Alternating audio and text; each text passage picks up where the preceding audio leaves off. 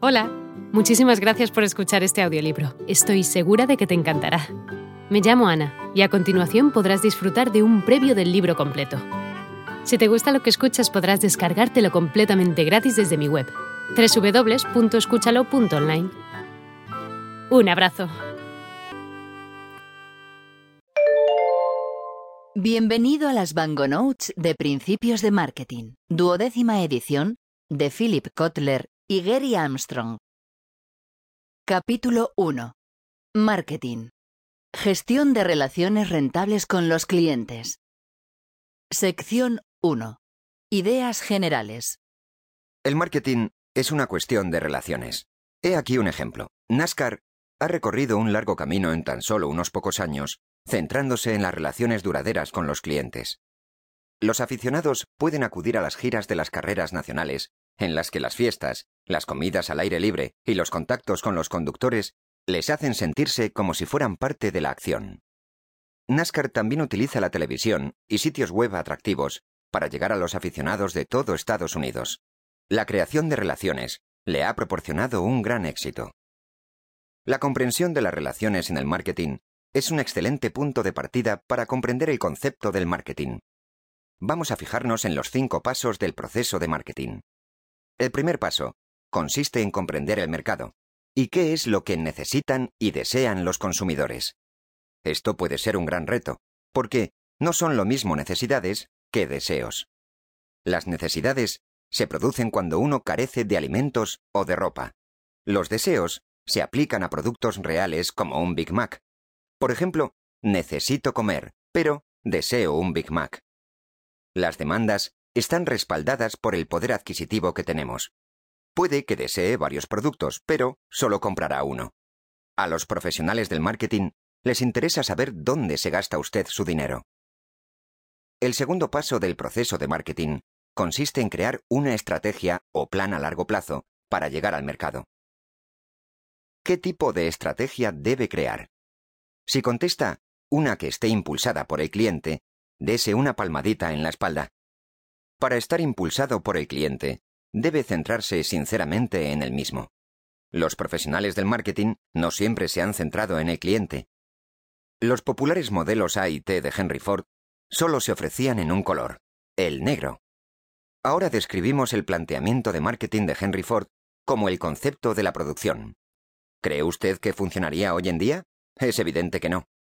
Por el contrario, los profesionales del marketing en la actualidad se centran en el concepto de marketing, que significa que se hacen una idea y responden a las necesidades del cliente. Un creciente número de profesionales del marketing también está optando por el concepto de marketing societario, debido a la creciente preocupación por el entorno. ¿Se acuerda del famoso credo de Johnson ⁇ Johnson?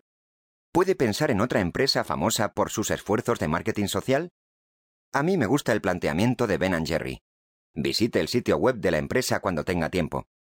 ¿Y luego qué? El tercer paso del proceso de marketing consiste en preparar una estrategia para hacer negocios. Aquí, tendrá que diseñar un plan de marketing y un programa para llegar hasta los clientes. Utilizará las cuatro Ps, producto, precio, lugar y promoción para crear sus ofertas. Probablemente haya visto en acción ejemplos de este paso cuando aparecen nuevos productos. Por ejemplo, el iPod de Apple, ha tenido un impacto significativo en la forma en que escuchamos música. Las cuatro Ps han contribuido al éxito del iPod. El paso 4 del proceso de marketing requiere que cree realmente relaciones rentables con el cliente. Recuerde lo que he mencionado antes sobre las relaciones con el cliente. ¿Le sorprendería averiguar que muchas empresas impulsadas por el cliente tienen directores de relaciones con el cliente?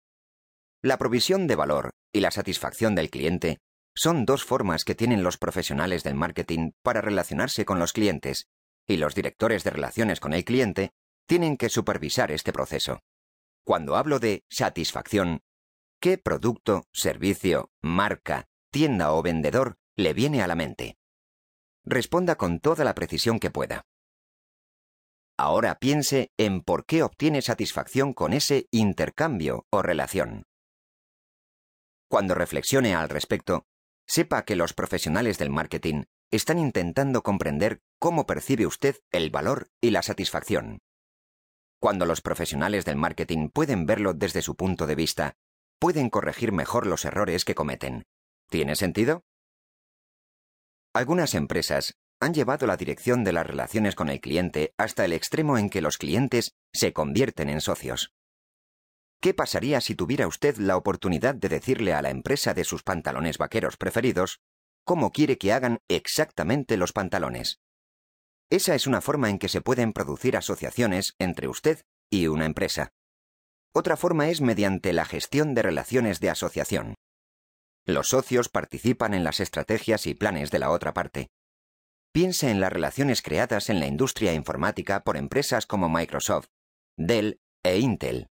¿Anuncia Dell el hecho de que sus computadoras tienen dentro procesadores de Intel? Sin duda. La relación de asociación entre Dell e Intel es valiosa para ambas empresas. Hemos llegado al último paso del proceso de marketing. Aquí, tiene que intentar que los clientes devuelvan valor a su empresa. ¿Le parece extraño? No lo es realmente. La mayoría de las empresas está muy interesada en lograr la lealtad del cliente. La mayoría también quisiera mantener a los mejores clientes durante mucho tiempo. Podemos pensar en el valor de toda la vida del cliente como el flujo total de compras realizadas por un cliente a lo largo de todo el tiempo que nos compra. Si pienso en todos los refrescos o toda la gasolina que he comprado de mis marcas preferidas, probablemente sumaría una importante cantidad de dinero. Este tipo de poder me convierte en una persona importante en el mercado. Si dos propietarios de restaurantes estuvieran hablando de cómo va el negocio, y uno dijera, Creo que tenemos que conseguir hacer crecer nuestra cuota de estómagos. ¿De qué estarían hablando? ¿Del tamaño del estómago? ¿De la cuota de mercado? ¿O de formas de hacer crecer su negocio? Estos comerciantes no solo quieren más clientes, lo que vendría dado por la cuota de mercado, sino que también quieren acaparar una mayor parte de las compras de comida de sus clientes actuales. Casi puede oír a uno de ellos decir, no venga a comer aquí solo una vez por semana, venga a comer aquí tres veces por semana. Para que así sea, los propietarios de los restaurantes tendrían que prestar atención a lo que necesitan y desean sus clientes.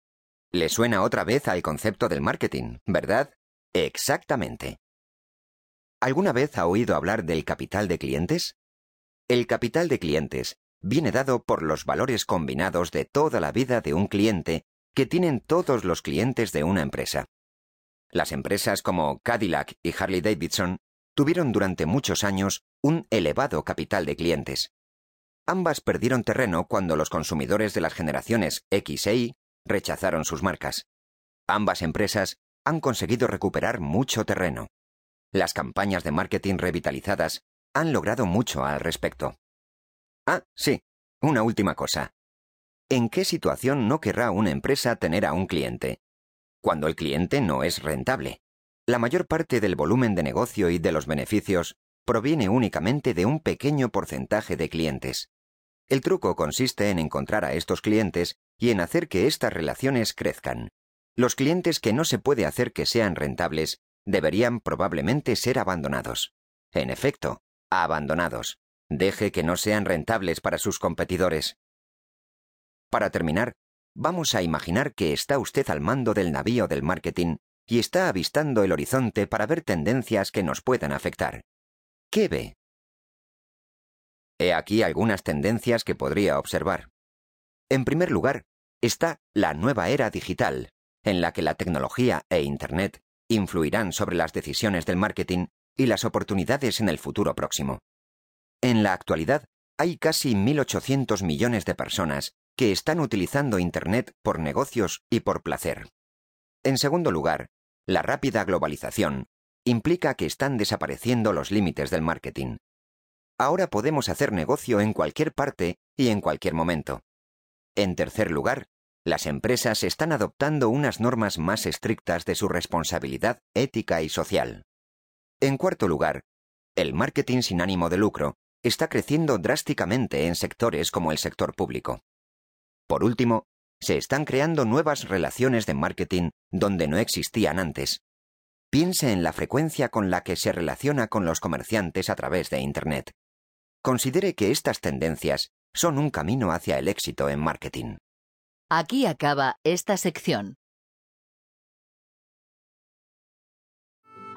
Hola de nuevo. No está mal para ser solo una pequeña muestra, ¿verdad? Si te ha llamado la atención, recuerda que encontrarás este audiolibro completo y gratis en www.escúchalo.online.